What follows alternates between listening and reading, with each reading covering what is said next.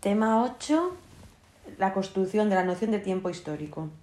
El autor Calvani, en 1993, situó el aprendizaje del tiempo como uno de los ejes centrales del aprendizaje de la historia, pero estas competencias se adquieren de forma gradual. Las investigaciones sobre desarrollo evolutivo dividen este proceso en varias etapas de acuerdo a los estudios de Piaget, Ausubel y Vygotsky, entre otros, pero estos cambios no son iguales en todos los niños y niñas, por eso los docentes hemos de adecuar la respuesta educativa a las características individuales.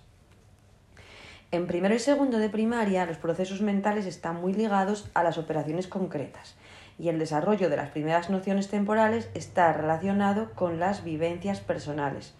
Y se empieza a entender el tiempo a través de las rutinas diarias, hoy, mañana, el recreo, la hora del aperitivo, etc. En esas edades, las narraciones históricas se perciben como algo ficticio. Voy a contaros una historia, pero son capaces de identificar el inicio y el final de un cuento, por ejemplo, ordenando la secuencia en imágenes. En tercer y cuarto, la interacción con los demás hace que la visión del tiempo sea menos individual y la mente del niño cada vez menos objetiva. Se adquiere un equilibrio que favorece la adquisición de la relación entre el tiempo y el espacio y aumenta el vocabulario temporal. Pueden contarnos día a día, por ejemplo, cuánto falta para celebrar el cumpleaños o jugar un partido, o no. En quinto y sexto, algunos estudiantes pasan del estadio concreto al formal y ya son capaces de entender los conceptos matemáticos relativos al tiempo. De hecho, es en quinto cuando se empieza a trabajar el sistema sexagesimal y pasar eh, y hacer problemas de minutos, segundos y horas. En cuanto a las propias vivencias, ya las relacionan con fechas y acontecimientos significativos. Por ejemplo, te pueden decir, celebramos las bodas de plata de mis abuelos porque hace 25 años que se casaron. En resumen, la evolución de la noción del tiempo en nuestros alumnos y alumnas de primaria se pueden distinguir tres tipos de tiempo. El tiempo vivido, que es fácil de entender porque está relacionado con las vivencias propias. El tiempo percibido, que aunque no se haya experimentado, puede entenderse a través de las unidades de medida y su vinculación a la historia familiar.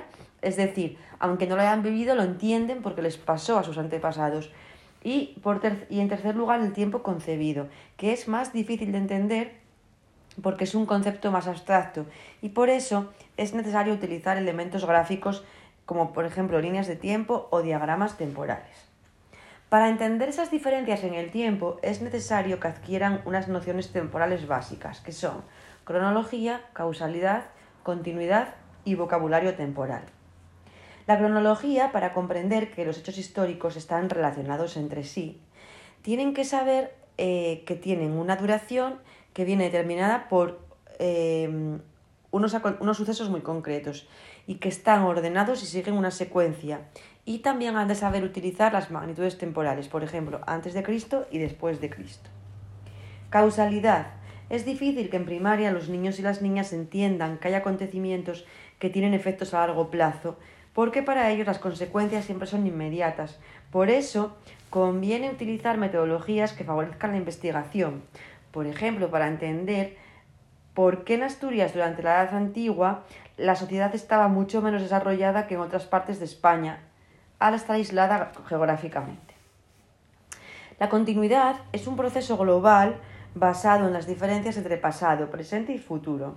Pagés y Santisteban en 2010 dicen que sirve para entender las características de las sociedades de cada época y cómo los sucesos se pueden analizar desde un punto de vista diacrónico, es decir, uno después de otro, por ejemplo, eh, qué hacen ellos día a día durante una semana en clase, y sincrónico.